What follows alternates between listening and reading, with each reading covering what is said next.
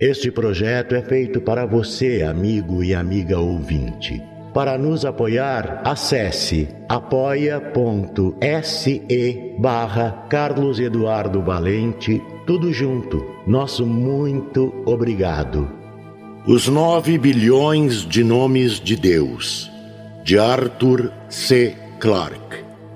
O Dr. Wagner conseguiu reprimir-se. Era meritório. Depois disse: O seu pedido é um pouco desconcertante que eu saiba, é a primeira vez que um monastério tibetano faz a encomenda de uma calculadora eletrônica. Não quero ser curioso, mas nunca pensei que semelhante instituição pudesse necessitar dessa máquina. Posso perguntar-lhe em que deseja utilizá-la? O lama ajeitou as dobras de sua túnica de seda e pousou sobre a mesa a régua de calcular com a qual acabava de efetuar conversões libra-dólar.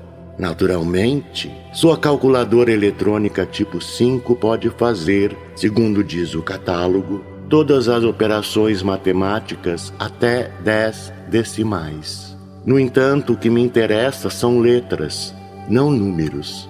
Pedir-lhe-ei, portanto, que modifique o circuito de saída de forma que imprima letras em vez de colunas de números. Não estou compreendendo muito bem.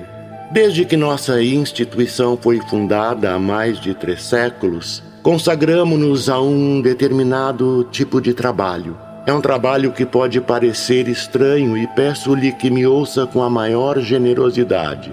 De acordo, é simples. Tentamos organizar a lista de todos os nomes possíveis de Deus. Como? O lama continuou imperturbável. Temos excelentes motivos para crer que todos esses nomes incluem, quando muito, nove letras do nosso alfabeto. E ocuparam-se disso durante três séculos. Sim, tínhamos calculado que precisaríamos de 15 mil anos para terminar o trabalho. O doutor deu um assobio de pasmo e disse ligeiramente atordoado: Está bem, agora compreendo por que deseja alugar uma de nossas máquinas. Mas qual o objetivo da operação? Durante uma fração de segundo, o lama hesitou. E Wagner receou ter ofendido aquele estranho cliente que acabava de fazer a viagem Laça Nova York com uma régua de calcular e o catálogo da companhia de contadores eletrônicos no bolso de sua túnica cor de açafrão. Chame a isso um ritual se quiser, disse o Lama, mas é uma das bases fundamentais da nossa religião. Os nomes de Ser Supremo, Deus, Júpiter, Jeová, Alá, etc., não passam de etiquetas feitas pelos homens. Certas considerações filosóficas, demasiado complexas para que as possa expor agora, deram-nos a certeza de que entre todas as perguntas e possíveis combinações de letras se encontram os verdadeiros nomes de Deus.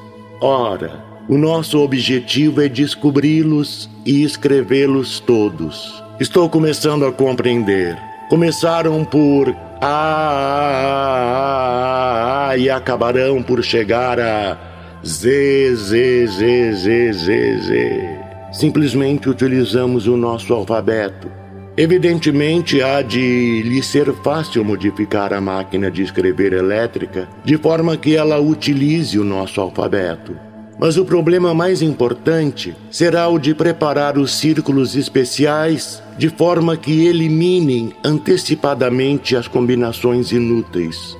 Por exemplo, nenhuma das letras deve aparecer mais de três vezes sucessivamente. Três quer dizer duas, não três. Mas a explicação completa exigiria muito tempo, mesmo que o senhor compreendesse a nossa língua. Wagner disse precipitadamente: Claro, claro. Continue, por favor.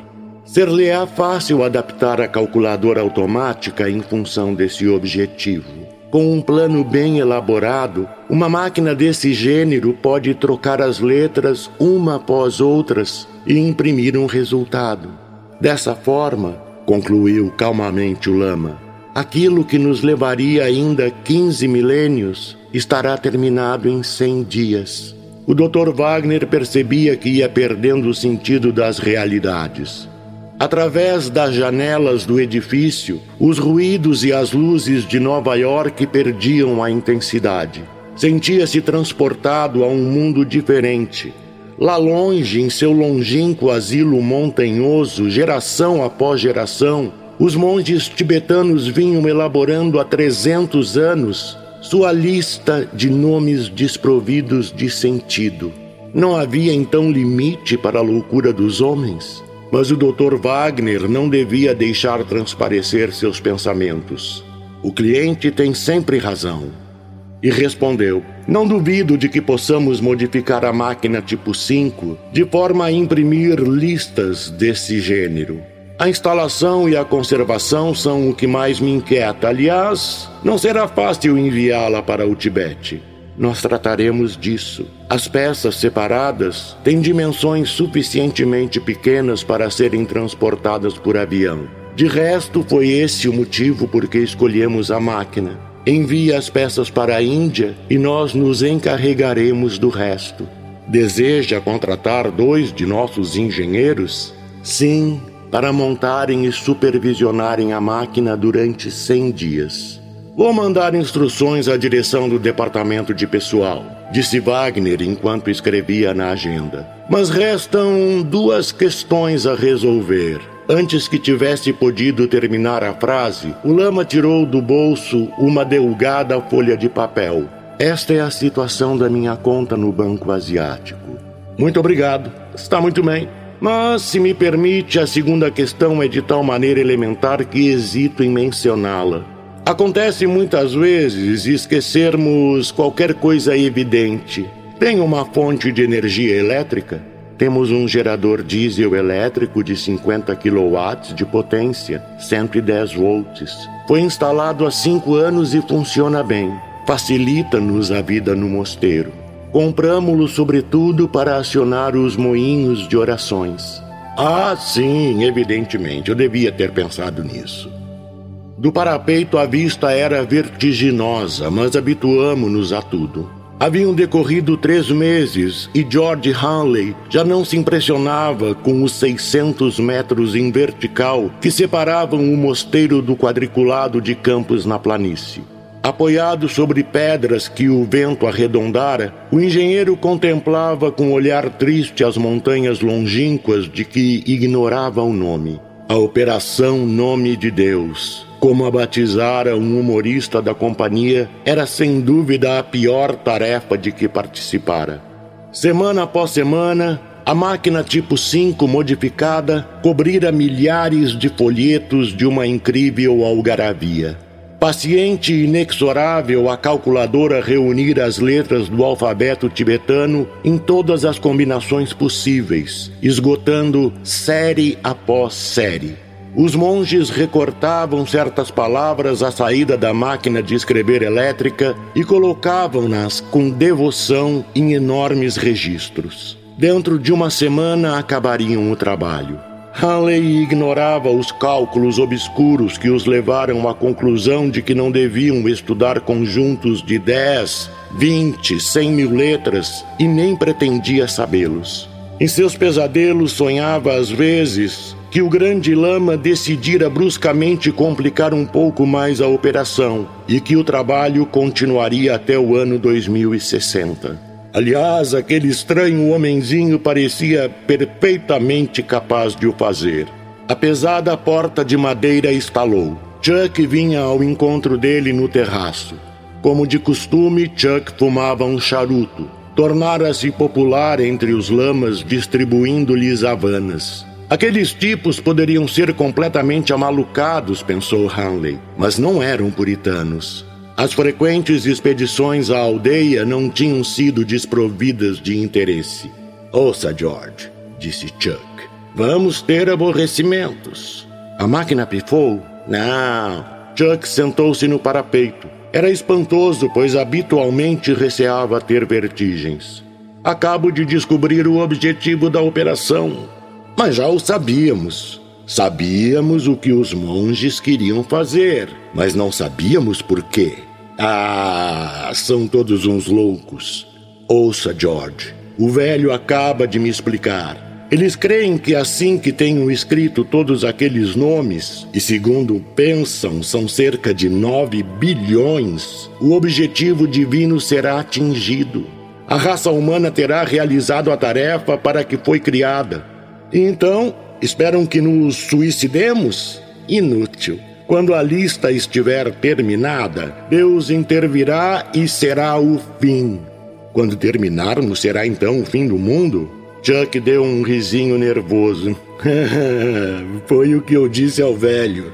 Ele olhou-me de uma forma estranha, como um professor para um aluno particularmente estúpido, e me disse: Ah, não será assim tão insignificante.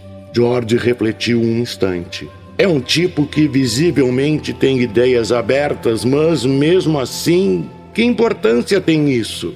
Nós já sabíamos que eram uns loucos. Sim, mas não vê o que pode acontecer? Se a lista ficar pronta e se as trombetas do anjo Gabriel, versão tibetana, não soarem, eles podem decidir que é por nossa culpa. Afinal de contas, era a nossa máquina que eles utilizavam. Não gosto disso. Percebo, disse lentamente George mas já vi tanta coisa. Quando eu era garoto lá em Louisiana, apareceu um pregador que anunciou o fim do mundo para o domingo seguinte. Houve centenas de tipos que acreditaram nele. Alguns chegaram até a vender suas casas, mas ninguém foi atingido pela ira de Deus no domingo seguinte. As pessoas pensaram que ele apenas errara um pouco os cálculos e muitas delas ainda acreditam nas palavras dele. Caso não tenha percebido, lembro-lhe que não estamos em Louisiana, George. Estamos ambos sozinhos no meio de centenas de monges. Adoro-os, mas preferia estar longe quando o velho lama perceber-se de que a operação falhou. Há uma solução. Uma pequenina sabotagem inofensiva. O avião chega dentro de uma semana e a máquina termina o trabalho dentro de quatro dias, a razão de 24 horas por dia. Basta nos começar a reparar qualquer coisa durante dois ou três dias. Se tudo sair de acordo com os nossos planos, poderemos estar lá embaixo no aeroporto quando o último nome sair da máquina, Chuck. Sete dias mais tarde, enquanto os pequenos pôneis das montanhas desciam o caminho em espiral, Henley disse: Sinto um pouco de remorso. Não estou fugindo por medo, mas porque tenho pena. Não gostaria de ver a cara daqueles pobres homens quando a máquina parar. Na minha opinião, disse Chuck, eles desconfiaram que fugimos e não se incomodaram. Agora já sabem até que ponto a máquina é automática e que não precisa de supervisão. E supõem que não haverá nenhuma depois. George voltou-se para trás e olhou. Os edifícios do mosteiro pareciam recortados contra o poente. De vez em quando brilhavam pequeninas luzes sob a massa sombria das muralhas, como as vigias de um navio singrando no mar.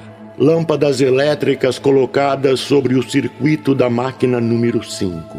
Que aconteceria à calculadora eletrônica? pensou George. Em sua fúria e desapontamento, iriam os monges destruí-la ou recomeçariam tudo? Como se ainda lá estivesse, via o que naquele momento se passava na montanha atrás das muralhas. O grande lama e seus assistentes examinavam as folhas, enquanto alguns noviços recortavam os nomes barrocos e os colocavam no enorme caderno. E tudo aquilo era feito em religioso silêncio. Só se ouviam as teclas da máquina batendo no papel como chuva miúda.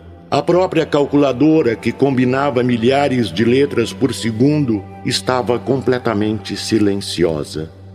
A voz de Chuck interrompeu seu devaneio. Lá está ele! Que grande alegria me dá! Semelhante a uma minúscula cruz prateada, o velho avião de transportes DC-3 acabava de pousar lá embaixo, no pequeno aeródromo improvisado. Aquela visão dava vontade de beber um grande copo de uísque gelado. Chuck começou a cantar, mas logo se calou. As montanhas não o encorajavam. George consultou o relógio. Estaremos lá em uma hora, disse, e acrescentou: Acha que o cálculo já terminou? Chuck não respondeu e George levantou a cabeça. Viu o rosto de Chuck muito branco voltado para o céu. Olhe, murmurou Chuck. George, por sua vez, levantou os olhos. Pela última vez, por cima deles, na paz das alturas, uma a uma, as estrelas começaram a extinguir-se. Carlos Eduardo Valente é ator, diretor de teatro, dublador, narrador de audiobooks e também formado em psicologia. 66 anos de vida bem vivida e cheio de histórias para contar, mas prefere contar e interpretar as histórias dos outros. Até tenta escrever um pouco, mas não tem a disciplina necessária como tem nessas outras áreas citadas. Sempre na batalha por novos desafios. Contato carlão50 arroba gmail.com